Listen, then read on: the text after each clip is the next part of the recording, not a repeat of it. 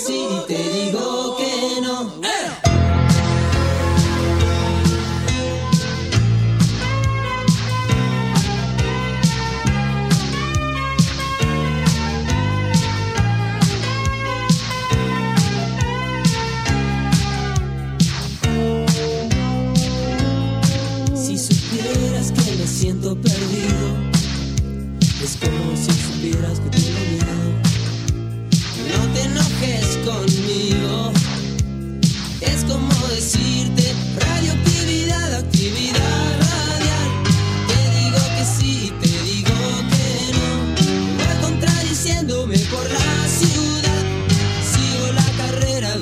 Ya la presentamos, Nati este, está aquí con nosotros para contarnos un poco de la actividad radiofónica, tanto nacional como internacional, como siempre cada 15 días. Sí, un poco este, tratamos de abordar los temas que tienen, que están vinculados eh, a la radio, ya sea de- a nivel social como este, tópicos, ¿no?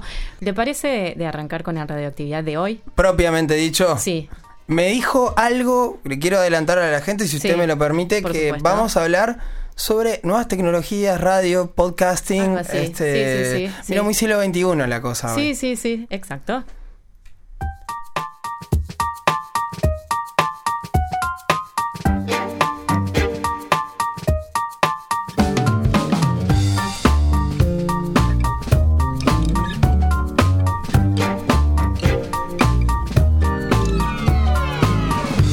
con el anhelo dirigido hacia ti.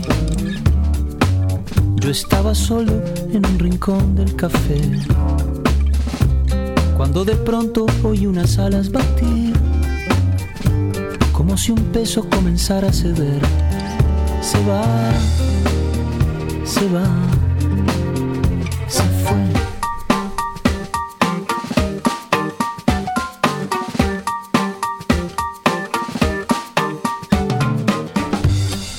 Vez fue algo de la puesta de sol o algún efecto secundario del té. Pero lo cierto es que la pena voló y no importó ya ni siquiera por qué. Se va, se va,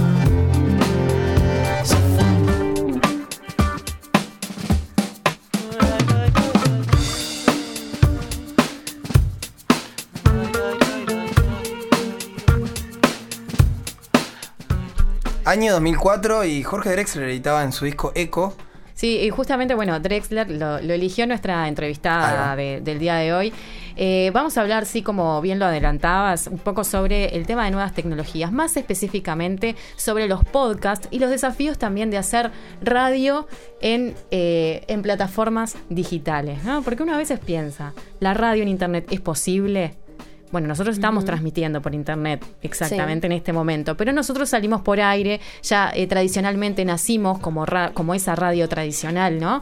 Eh, pero eh, tenemos como esa, esa doble eh, posibilidad de salir y además que la gente nos puede escuchar en vivo por streaming, que es una tecnología también eh, que sale a través de internet y que posibilita que si uno está del otro lado del mundo, yo puedo escuchar y es lo más símil al vivo. Pero también tenemos otra tecnología que nos permite internet, que son los podcasts, ¿verdad? Que son audios que habitualmente pueden ser atemporales o no, pero, o sea, que uno los sube a una plataforma y se pueden escuchar en otro momento. Y ahí eh, también va marcando un poco los perfiles de audiencia, ¿verdad? Porque la audiencia elige en qué momento escuchar, elige cómo armarse su, programación y en- entonces en realidad va cambiando un poco las lógicas y los paradigmas que nos venimos planteando como radio, ¿verdad?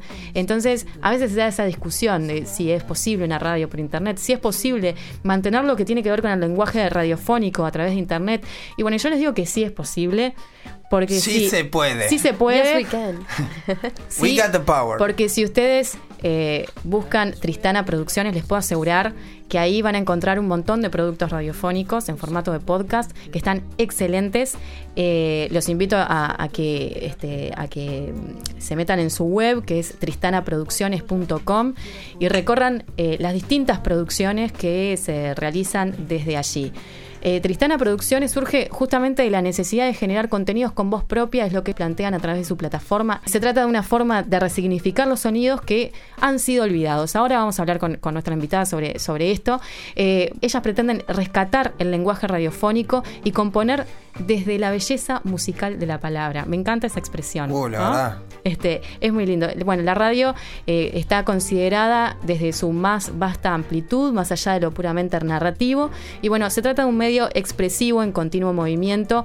Bueno, un, un idioma que se reinventa sin perder su identidad particular es lo que se proponen aquí. Pero para hablar un poco más sobre Tristana Producciones y los desafíos también de hacer radio en este nuevo contexto, recibimos a Florencia Flores Iborra aquí en radioactividad, bueno, en el programa Larga el Micro. Flora, ¿estás ahí?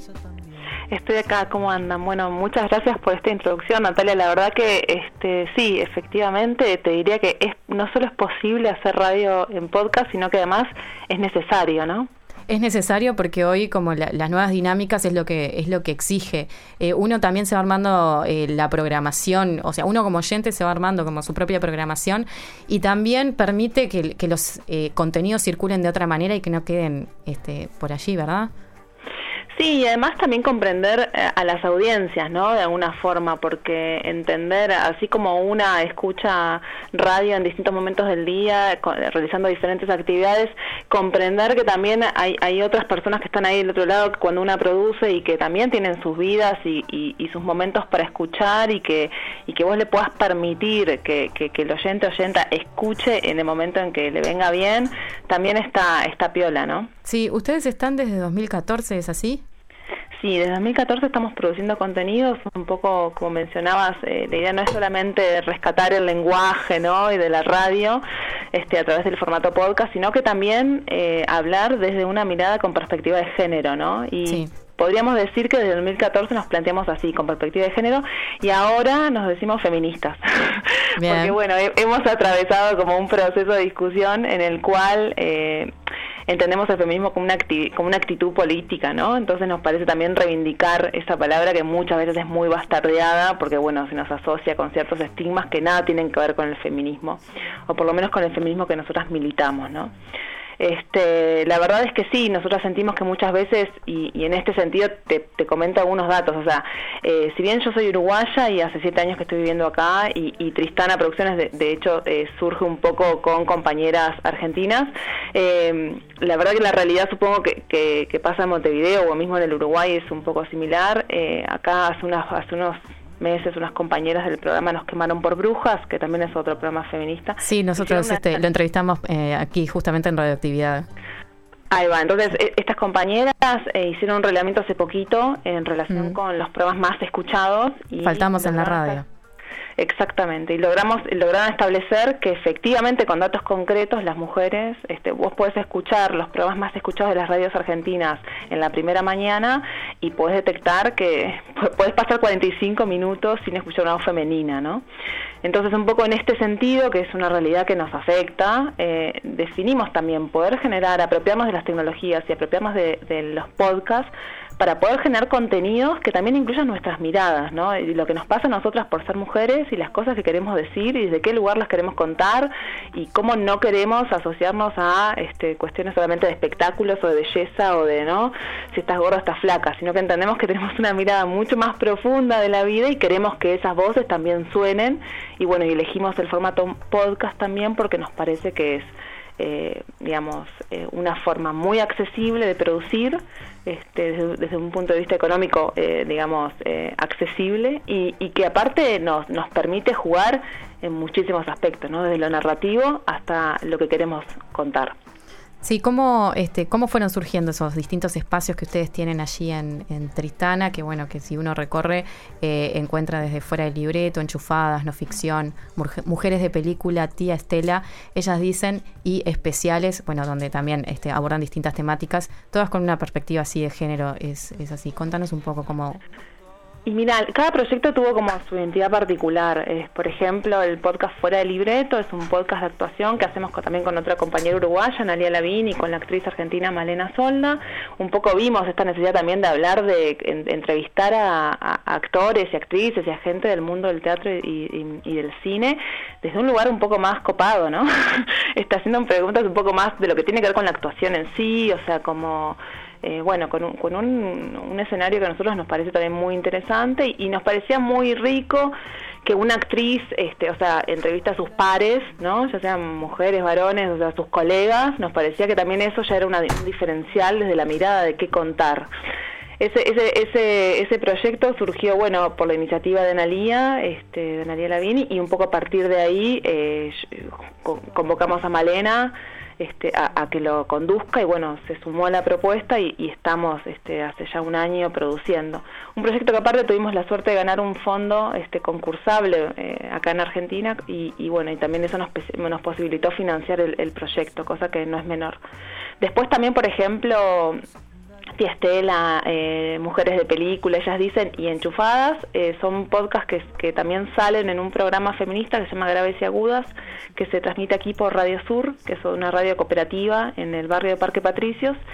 Y bueno, un poco ahí también es, es también jugar con distintos temas, ¿no? En el caso de Enchufadas es, es analizar un poco cómo ese podcast eh, eh, en particular el mente lo hago yo y, siempre cuento esto, ¿no? O sea, yo tengo una sobrina de 13 años que es nativa digital, que desde que nació tiene eh, un celular en la mano prácticamente y muchas veces no problematiza sobre ciertos contenidos que se comparten en internet o que ella comparte ¿no? desde las redes sociales, este, desde Facebook, Twitter, Instagram o cualquier otra.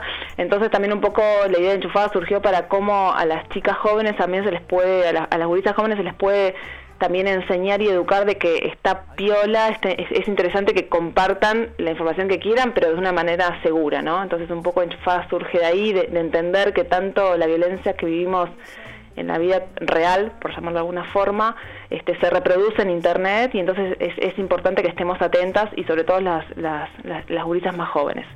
Después, por ejemplo, no ficción es, es un es un, es un podcast de libros que producimos con, para la editorial Penguin Random House, el grupo editorial acá en Argentina. Y bueno, y en ese caso nos llamaron para, habían escuchado nuestro trabajo, les gustaba cómo, cómo laburábamos y nos llamaron para, bueno, a, eh, armar un podcast de libros. Lo que fue útil es que ellos tenían muy claro lo que querían hacer. Este, si bien nosotros simplemente, digamos, simplemente. Nosotros eh, leemos los libros, vamos los guiones, editamos, grabamos todo. Eh, la verdad es que ellos tenían muy claro que querían hacer un podcast que no fuera publicidad encubierta, querían hacer como una cosa de análisis, entonces, digamos, eh, tenían claro en ese sentido lo que querían y fue como más fácil poder armar un producto, digamos, a demanda, ¿no?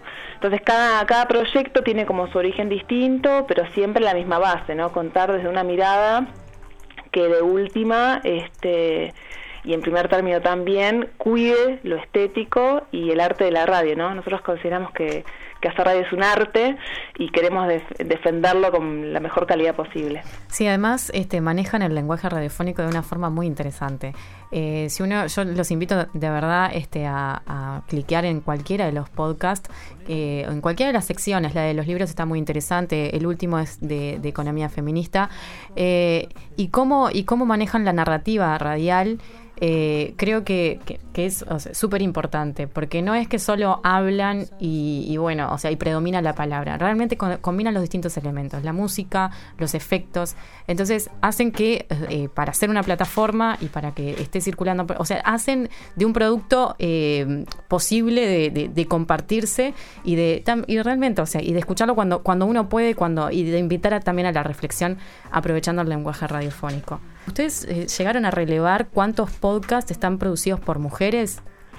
Sí, mira, eso fue una iniciativa que tomé yo porque hace hace un mes este, me seleccionaron, me, postulé a un festival de, de podcast de mujeres. sí, te, iba a consultar este, que fuiste seleccionada y que fuiste, eh, justamente en, en, tu Twitter habías puesto como algo así como que eras eh, que representabas Argentina, pero este, Sí, la única sudamericana y claro, y como yo vivo acá y me inscribí por Argentina, porque bueno, el pasaporte que llevé es argentino, entonces que los papeles que como argentina, este, pero era la única sudamericana y decía, qué bajón, además tengo que decir que soy argentina, no, este, por aquello, eh, pero bueno, siempre esa pelea, ¿no? Que tenemos eternamente en el Río de la Plata, pero bueno, más allá de eso, este, y, el chascarrillo que yo hago en relación con eso, eh, la verdad es que mm, sí, eh, fui seleccionada para participar de un festival de podcast de mujeres que se hace en, Los Ángeles, en Estados Unidos, es el tercer año consecutivo. Es un festival que es interesante porque surge a partir de que la radio pública de Nueva York en un momento, hace 3, 4 años, analizó cuáles eran los podcasts más escuchados en iTunes, que es la plataforma más escuchada en Estados Unidos porque todo el mundo tiene iPhone. Por ejemplo, en España eh, eh, no es tan escuchada o acá mismo en Argentina no es tan popular. Este, entonces, eh, la radio pública analizó los, los 100 podcasts más escuchados y detectó que de los 100 podcasts, 80 eran conducidos por varones y solo 20 por mujeres, con lo cual dijeron, ¿qué pasa acá? Y ahí es, es, es, interesante porque la primera respuesta que les vino a la cabeza a, los directivos de, de la radio pública es, bueno, es que las mujeres no saben hacer podcast, entonces vamos a formarlas. Y bueno, y, hace tres años que organizan este este festival que tienen bien una mirada muy técnica, ¿no? O sea, a mí la verdad es que me llamó mucho la atención, este, yo que milito en el feminismo acá en Argentina, o mismo ahora que estoy feliz porque en Uruguay se realizó el primer encuentro de mujeres este fin de semana pasado. Sí, eh, ayer, ayer terminó con, con la marcha, fue desde el viernes hasta ayer. Ahí va, en la Facultad de Humanidades, sí, me enteré, y orgullo total. Este, la verdad muy bueno. nosotras, nuestras formas, las mujeres que tenemos de manifestarnos en el Río de la Plata, en Latinoamérica, la verdad que es mucho más este combativa, ¿no? Que las gringas, debo confesar. Y a mí me llamó la atención que era un podcast de mujeres y no así un podcast feminista. Eh, está, éramos 600 mujeres que estábamos discutiendo sobre un montón de cosas técnicas, cómo hacer un guion, cómo escribir una historia, cómo editar apenas se mencionó y por qué nosotras no llegamos a los puestos de conducción. Realmente es que no sabemos o realmente es que no llegamos a los puestos de poder en las radios públicas. Entonces, bueno, ese debate no se dio, pero bueno, igual fue súper interesante participar y ahí se me ocurrió hacer este ejercicio, ¿no? Un poco decir, bueno, y acá las plataformas, las redes de podcast, como es Argentina Podcastera, como es Posta FM, que en realidad es un proyecto un poco más comercial y y un poco más cerrado, ¿no?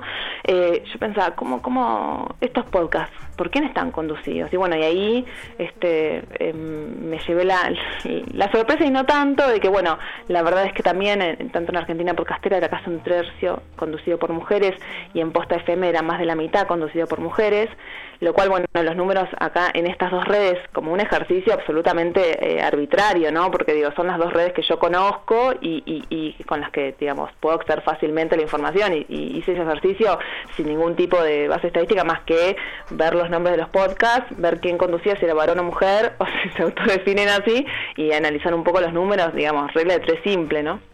Y la verdad es que, que, bueno, que fue interesante porque ya de pique en este ejercicio, la verdad que Argentina está mucho mejor que Estados Unidos en ese sentido, ¿no? Y eso ya me parece que también tiene que ver con que a nivel regional eh, hay una pelea por las organizaciones de mujeres, incluso de, de los colectivos de la diversidad, de la diversidad sexual, mucho más, este, viste, eh, política en términos de lo que es contar nuestras historias. Entonces, en ese sentido, me parecía como, como interesante poder escribir algo sobre eso y bueno, y darme una nota para para Agenda IT, que es un sitio web también que se les recomiendo, que es este de la Organización eh, de las Comunicaciones, que analiza todas estas cuestiones de género, ¿no? Sí, también se realizó, o sea, pero eh, ya no tanto desde la perspectiva de género, una primera encuesta colaborativa para conocer a los oyentes de podcast en español, ¿es así? Sí, la encuestod, esa, la encuesta pod, sí, la encuesta pod es una iniciativa de Martina Castro, que es una, una podcastera fiel y que ella es, ella es americana y hija de, de padres uruguayos, de hecho estuvo el año pasado o el anterior viviendo en Uruguay, haciendo algunas cosas en Uruguay. Eh, Martina ahora está en Chile, eh, fundó Adonde Media, que es una productora que también la idea es generar podcast en español, porque además ese es otro tema, ¿no? Este, el podcast en español es, digamos, es, es mucho menor en producción ¿no? este, que, en Estados Unidos. Entonces también poder contar nuestras historias en nuestro idioma es importante. Martina hizo esta encuesta porque, claro, lo que ella le pasaba era que toda la, información que tenía, o bueno, en realidad la que teníamos todos los podcasteros, era básicamente sobre los podcasts en inglés, sobre las escuchas en Estados Unidos, sobre cómo se comportan las audiencias en Estados Unidos. Y nos parecía que estaba bueno saber qué pasa con las audiencias que escuchan nuestros podcasts en español. ¿Quiénes son? ¿Son mujeres? ¿Son varones? Este, son, son, son menores de edad? ¿Son, son jóvenes? ¿Son adultos? ¿Desde dónde escuchan? ¿Desde sus celulares? ¿Desde la computadora? ¿Desde la página web del podcast? Un poco analizar esas cosas. Y bueno, y sí, durante el 10 de septiembre, desde el 10 de septiembre hasta fines de septiembre estuvo estuvo disponible en el sitio web encuesta, eh, encuestapod.com y bueno, y de hecho ahí pueden encontrar los resultados. Estoy, eh, hola, ¿qué tal Florencia? Estaba, estaba leyendo, estaba escuchando atentamente obviamente y se logró la participación de más de 1.800 encuestados que vienen de lugares tan distintos como Argentina, Colombia, Costa Rica, Estados Unidos, Guatemala, Puerto Rico, por mencionar algunos de los datos que, que arroja esta encuesta. Sí, la verdad que fue una, una, ya te digo, una iniciativa muy interesante de Martín y de Donde Media, pero que además, este, sí, eh, se sumaron más de 100 podcasteros de distintas partes a promover, a difundir. Bueno, desde Tristana estuvimos difundiendo, por supuesto la completamos, y la verdad que sí, es interesante acceder a, datos, porque además, viste, por ejemplo, yo que sé, un dato que me, me acuerdo este, que me llamó mucho la atención es que, por ejemplo, la mayoría de la gente dijo que si escuchara una, una publicidad en el podcast, es muy probable que después fuera a comprar algo de esa publicidad. Cosa que es un dato súper relevante para nosotros para después centrarnos con las empresas para vender publicidad. ¿no? Es como un dato como, digamos, a mí me llamó la atención, la verdad, porque yo generalmente trato de las, las publicidades escaparles, pero es la verdad es que me parece... Tengo un amigo que, es un dato relevante. Tengo un amigo que, que labura en marketing y lo que me contaba un poco es que, claro, los podcasts, por la manera curatorial y por la aproximación que generan, tienen mucho que ver con el branding y con que los líderes de opinión hoy en día son más personas que marcas. Si te lo recomienda alguien que se está preocupando por recomendarte buenos libros, tiene mucho más sentido que, que te lo recomiende algo desde una generalidad mucho más comercial y absurda, quizás. En un plano mucho más humano, me parece que el podcast tiene como esta propiedad. Me, ahí introducís un tema interesantísimo, la cuestión comercial de hacer radio en Internet. Mm, sí, porque además es, es la forma de autogestionarnos, ¿no? Es decir, eh, a veces eh, yo charlando con gente argentina podcastera, ellos me decían, ustedes deben ser de los pocos que, que, cobran por hacer un podcast. Acá la industria del podcast en Argentina es básicamente un hobby y según tengo entendido en Uruguay un poco lo mismo. Entonces, la verdad es que es difícil a veces poder eh, dedicarte 100% a producir. Este, de hecho, bueno, yo por ejemplo tengo un trabajo en una oficina y vivo de eso y en mis ratos libres este, trato de producir lo más que puedo. Ahora es, es como un esfuerzo y, y también es es algo que yo, mi ideal sería, bueno, no, vivir de producir radio. Entonces, lograrlo también, estos datos nos sirven para, bueno, generar alternativas posibles. Desarrollar una estrategia, claro, obviamente. Claro. Ahora, ¿sabes que estoy viendo un poco la encuesta y me sorprende el nivel de participación que tuvo la gente de España, los españoles? Este, en varias encuestas veo que se reitera. Eh, mm. ¿Por qué crees que esto fue así? ¿Tenés alguna hipótesis? Mira, eh, yo creo que Primero, me parece que España tiene, o sea, una comunidad de podcasters muy grande. Este, es mucha gente la que produce podcast. Eso para empezar. Segundo, Podium Podcast es una productora que la creó el grupo Prisa, que es el grupo que, que tiene, por ejemplo, acá en, en, Argentina Radio Continental y otros medios. Es un multimedio. Y ellos vieron en el podcast también una, una, una forma de generar otros contenidos, ¿no? Entonces, ahí la verdad es que como que se reinventó también. Y me parece, y ellos produjeron un podcast que les recomiendo muchísimo, que se llama El Gran Apagón, que es un podcast de ficción y que la verdad es, es, genial, es, está muy bien hecho y, y, me parece que además eso ha generado una audiencia de podcast, creo que el Gran Pagón tuvo 4 millones de descargas en la última temporada, una cosa que es este, impresionante, ¿no? En términos de, de gente fiel a tu producto, ¿no? De hecho, bueno, hubo como algunas estadísticas de cómo se comportaban los oyentes, porque bueno, nada, habla también de estas nuevas formas de escuchar, de estas nuevas formas de ver, porque yo siempre digo a la gente que no que no entiende lo que es un podcast, le digo, es el Netflix de la radio, es así, es como la forma en que vos tenés, ¿no? Porque porque yo siempre trato de diferenciar de que para mí eh, digamos, el podcast es lo que cambia es la plataforma. Yo creo que sí se puede seguir generando contenido para radio. De hecho, muchos de los contenidos que nosotros producimos en Tristana se emiten en radios y funcionan en radios. Lo que pasa que además no te puedes quedar solo en el aire hoy por hoy, ¿no?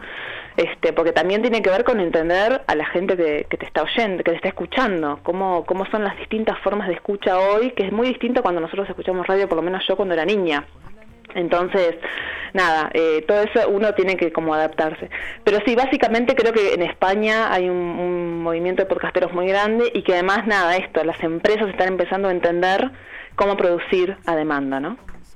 Sí, estábamos mirando eh, lo, los resultados de la encuesta y estaba, eh, nos estábamos señalando ítems de la, de la encuesta porque la, la, verdad que está muy interesante y los datos, como, como bien decís, eh, son in, un insumo eh, bastante importante, por lo pronto, para los que hacemos radio y nos gusta eh, producir y nos gusta hacer columnas de radioactividad. Que este, me estaban este, eh, valorando esta columna. Sí, sí, este, sí, sí, sí. Pero que en realidad los datos son, son, son interesantísimos. Está, sí, están, yo, yo, los estoy leyendo, parezco sí. el señor Burns rascándome sí. los dedos. Este, pero muy, muy, muy, muy interesante la data acá roja. Sí, sí, este, sí, sí. Por un no, momento sí. te perdí, Ismael, pero sí, sí, estamos. No, estaba, estaba, estaba acá, pero. Fíjate que, y fíjate que fue una iniciativa de, de, de, poca gente, o sea, que fue posible también hacerlo con mucho esfuerzo y con buena voluntad de gente que desinteresadamente se sumó a difundirlo, ¿no? Entonces, las cosas que también podemos lograr de esa forma, ¿no? Eh, como bien decías, me parece que también el podcast genera una cercanía, este que, no, que, que, a veces no lo genera la radio en el sentido de que vos generalmente cuando escuchás podcast tenés unos auriculares puestos y estás escuchando eso, ¿no? Sí. O sea, no es, eh, haces otra cosa pero estás escuchando como atentamente, no es la radio de fondo, ¿no? Como, no sé, este, entonces me parece que también eso se genera, genera otro vínculo, ¿no? Con el que escucha, con el, con, con el que produce, no sé, hay como una cosa de complicidad, para mí eso hoy todavía no sé, entre los podcasteros también como hay como códigos, cosas, no sé, yo claro. lo, lo, veo y me parece como que es un, un claro perfil, ¿no? Y, y bueno, ojalá que, que, se, que se pueda generar más nuevas formas y, y, y, también autosustentables, ¿no? Que podamos vivir de esto, porque yo entre otras cosas reivindico que está bueno vivir de lo que uno quiere, ¿no? O sea, vivir económicamente hablando, no solo, digamos, este, produciendo por, por hobby o por cariño a la radio. Sí, bueno, eh, Florencia, te agradecemos estos minutos aquí en la columna de radioactividad. Eh, valorarte el trabajo porque realmente está muy bueno, es súper interesante. Les recordamos la web tristanaproducciones.com, ¿verdad? Uh -huh, tristanasproducciones.com, sí, mencionar, acá me sale eh, el nacionalismo a full, tanto, tanto la página web como muchos de los contenidos, este, está hecho también por gente de Uruguay y eso me parece que está piola destacar, y además también ahora estamos con un proyecto este, para poder hacer una ficción rioplatense con equipos de Uruguay, este, con algunos actores de allá y bueno, con alguna gente de acá, que también es una forma como bueno de, de generar contenidos a dos orillas y me parece que eso también es, es lindo mencionarlo y aprovecho a ustedes que bueno la red además de la universidad me parece que es, es más que interesante contarles esto y, y, bueno y agradecerles por la llamada la verdad que siempre hablar con Uruguay es un placer y bueno y saber que les gusta el trabajo que hacemos es, es además un mimo no así que muchas gracias Bien, muchas gracias. Bueno, eh, Florencia Flores Iborra de Tristana Producciones que nos contaba un poco acerca de cómo producir podcast, también de, del tema de, de, de, la perspectiva de género y cómo, cómo de repente este, ¿no? empezar como a incluirse en la agenda. Ella hacía referencia, no sé si te acuerdas, Ismael, cuando entrevistamos a las chicas de Nos quemaron por brujas. Sí, claro, cómo no. Ahí va, que ellas mencionaban que faltamos en la radio. Entonces, a veces producir también este, los podcasts es empezar también a, a marcar un poco más de presencia con contenidos en, bueno, en otras plataformas, pero con lenguaje radiofónico. Genial, Nati, muchísimas gracias. Muy piola este espacio. Le gustó la expresión. Me, piola, me encantó, sé, pero no, en realidad era algo que ya veníamos trabajando, lo piola. Nos encantó escucharla y además interesantísimo. Estuve leyendo la página, hoy me voy a poner al día con, con las producciones. Gracias, Nati. Te veo en 15 días, ¿te parece? En 15 días. Nosotros vamos a hacer una pequeña pausa muy breve porque ya estamos, tenemos que contar a la gente qué hay para hacer hoy, hoy lunes también adelantarles un poco la semana y ya volver para cerrar este largar el micro, este lindo largar el micro de día lunes.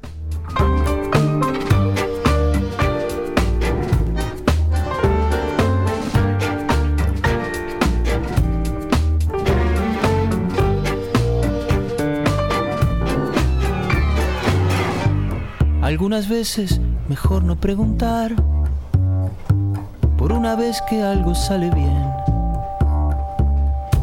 Si todo empieza y todo tiene un final, hay que pensar que la tristeza también se va, se va, se fue.